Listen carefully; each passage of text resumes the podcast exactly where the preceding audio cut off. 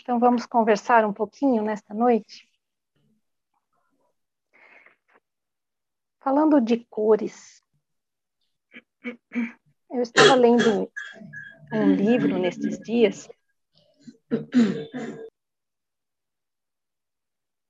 e um livro do, de um autor que fala de uma terapia, terapia cósmica. Ele chama Huberto Roden.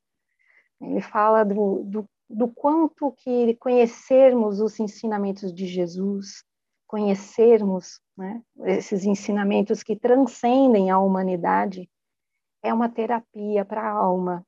Né? E lá havia uma imagem nesse livro, havia uma imagem que eu queria trazer aqui para a gente conversar. Ele diz, ele diz que no, na nossa vida, às vezes nós pendemos demais para a matéria e tendemos a olhar só o que é falta, necessidade ou o que eu quero para a minha vida, para minha carreira, para o meu futuro, para minha família. E que há, há pessoas que tendem mais para esse lado, outras que tendem para um lado mais espiritual e elas vão se desapegando de tudo e vão se envolvendo demais com o que é espiritual, mas é necessário os dois aspectos. Então, ele dá a imagem de um cristal, sabe? Aquele cristal todo multifacetado. O cristal é material, é físico, ele existe aqui. Porém, quando a luz branca, a luz do sol, a luz branca bate nele e atravessa esse cristal, a gente descobre que aquela luz branca é uma síntese de todas as cores que existem. E que na nossa vida material, preocupado só com a materialidade, a gente acaba não olhando muito para a luz branca e para essa síntese. Então, eu vou trabalhar um pouquinho esses três aspectos aí da nossa vida e o que o, que o Roden e o que os ensinamentos de Jesus nos levam a pensar no que seria todas as cores reunidas.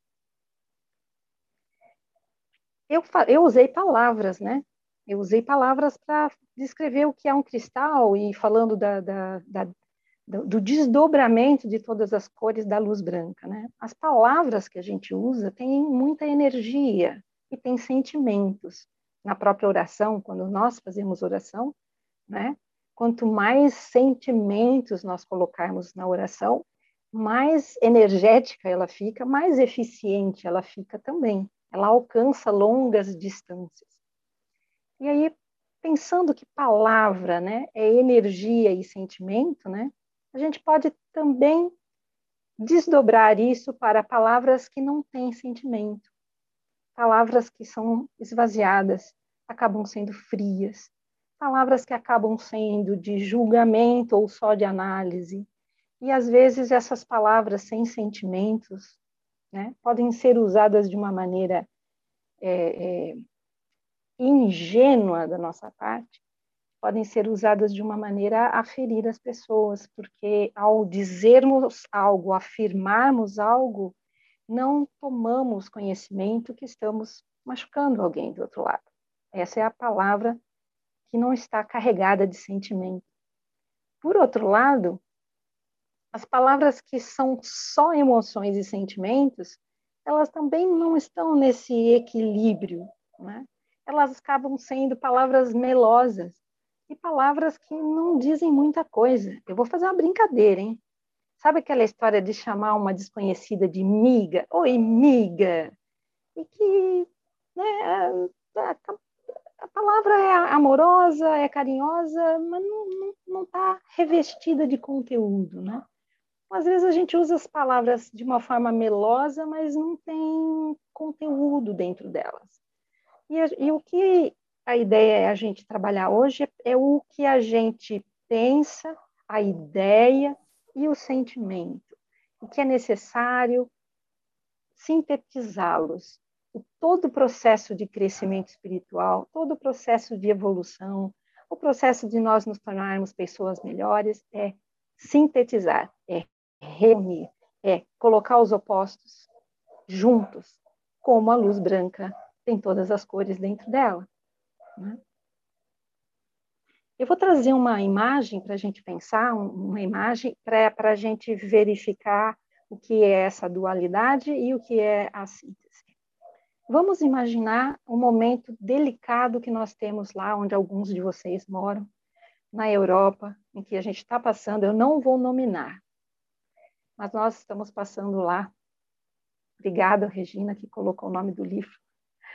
Uh, nominar, né? Não vou nominar, mas é lá uma situação que todos nós sabemos na mídia, em que nós estamos passando um momento muito sensível e delicado entre dois países na Europa.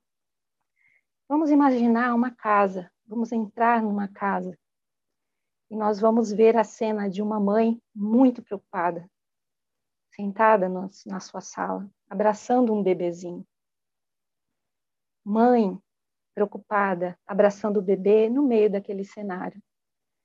A imagem está tá construída para nós num cenário. Essa mãe está preocupada com o filho que saiu, que é adulto, saiu e ainda não voltou.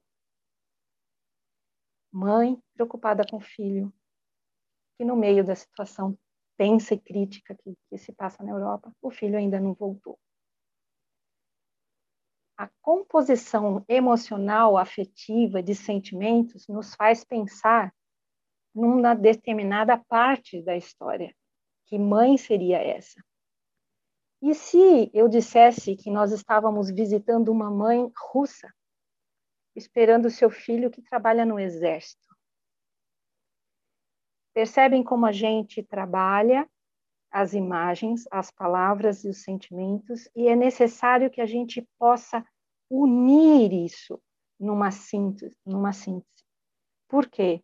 Mãe, o conceito mãe é um conceito afetivo e simbólico. E mãe é mãe.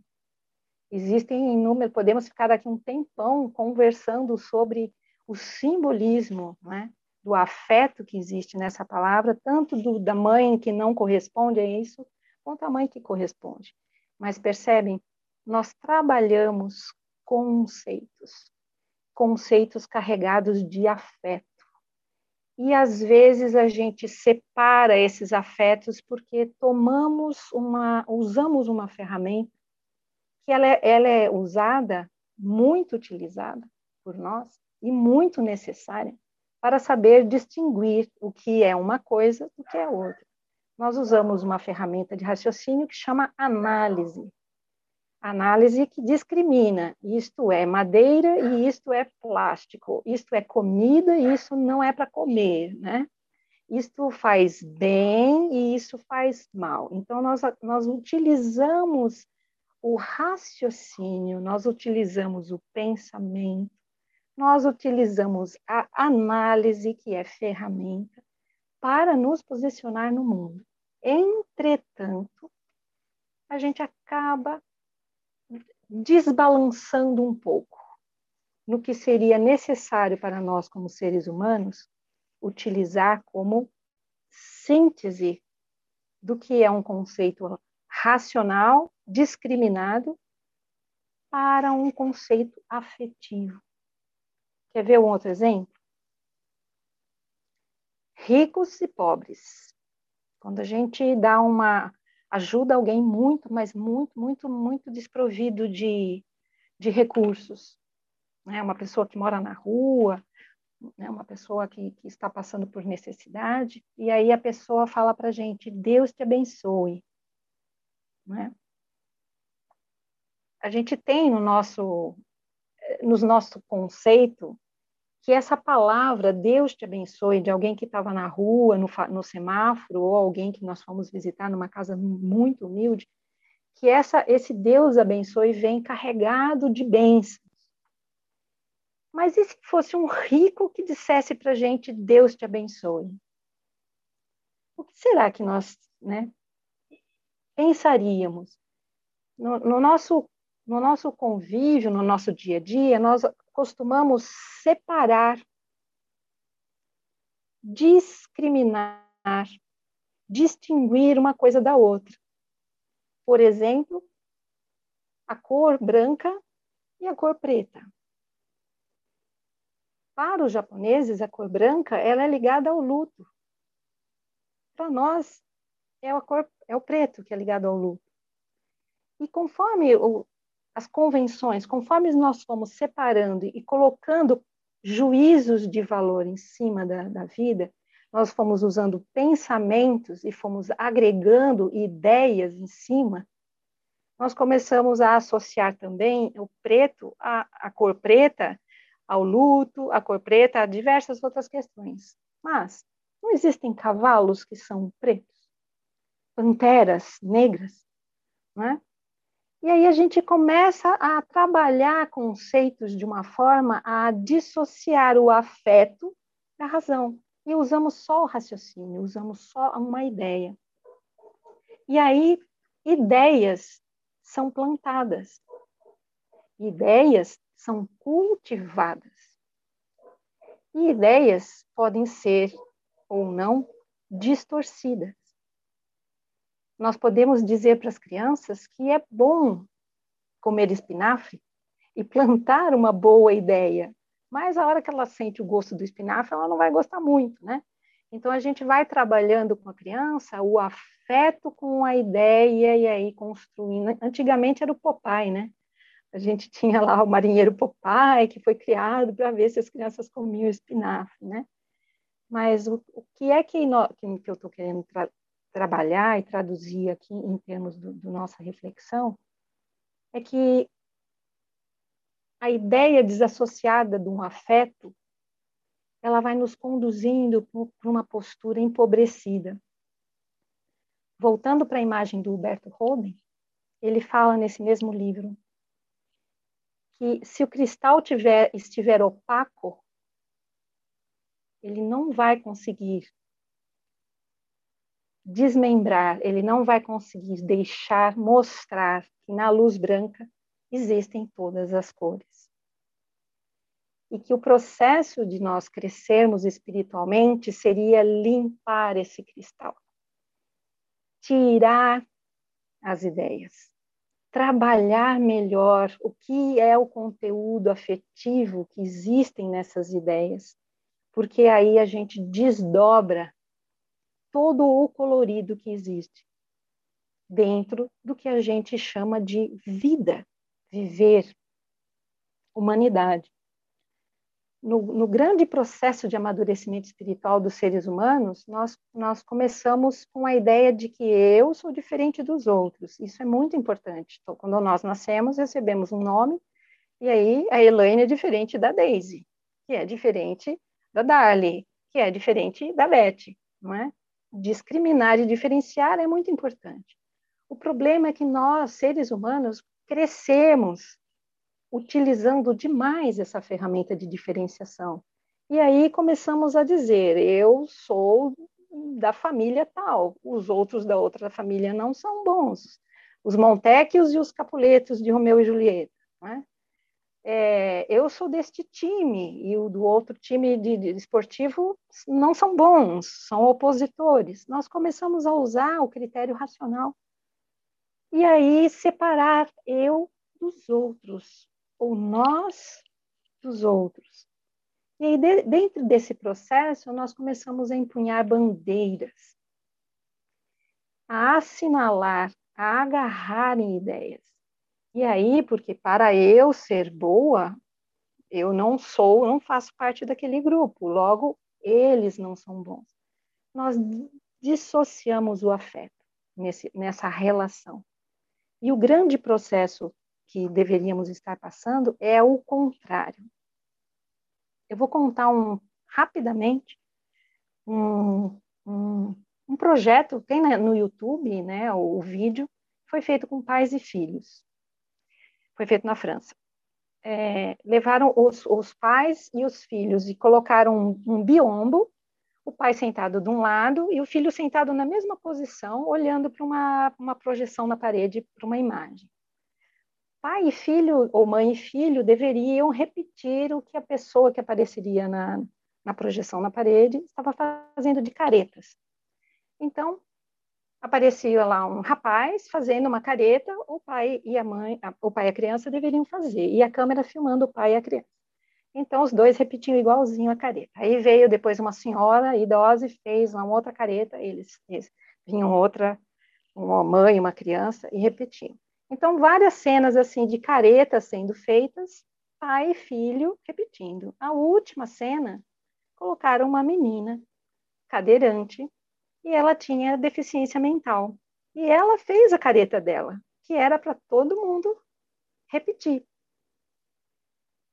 Aí o grande resultado desse, desse projeto foi que todas as crianças repetiram o que a menina fazia.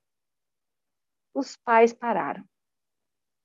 Os pais travaram. E aí fica a nossa reflexão: por que as crianças continuaram no afeto, ideia e afeto, e os pais não? porque ideias são plantadas, ideias são cultivadas e a gente aprende, a gente convive com essas ideias. E chega um momento em que a gente precisa tirar algumas plantinhas das nossas ideias e colocar afeto nelas. Os pais paravam diante da imagem porque eles consideravam que seria ruim lidar com a situação por eles não saberem lidar. Então, vinham alguns sentimentos ali na, naqueles pais, dá para ver né, na postura deles diante da câmera que eles travavam porque não se fala do assunto pessoas que têm uma condição física ou mental diferente. As crianças são como os cristais, elas são límpidas e elas refletem a luz branca. Nem todas as crianças são assim, Elaine, você pode estar pensando. Todas as crianças são. Existem as marcas que a gente vai trazendo, né? De outras, de outras vidas, mas isso é assunto para outra preleção, né? As crianças são límpidas e espontâneas, elas ainda não têm as ideias sulcadas, plantadas na sua mente. A diferenciação e a discriminação não está no nível de esta cor é amarela e esta cor é azul. Era uma menina brincando de fazer careta, igual qualquer outra pessoa que esteve ali naquele momento. Né? Passa então para nós, para a gente ir conduzindo para o nosso encerramento, passa uma questão de precisamos passar a síntese de ideias e afetos, porque todas as mães são mães, independente de serem brasileiras, holandesas, ucranianas ou russas.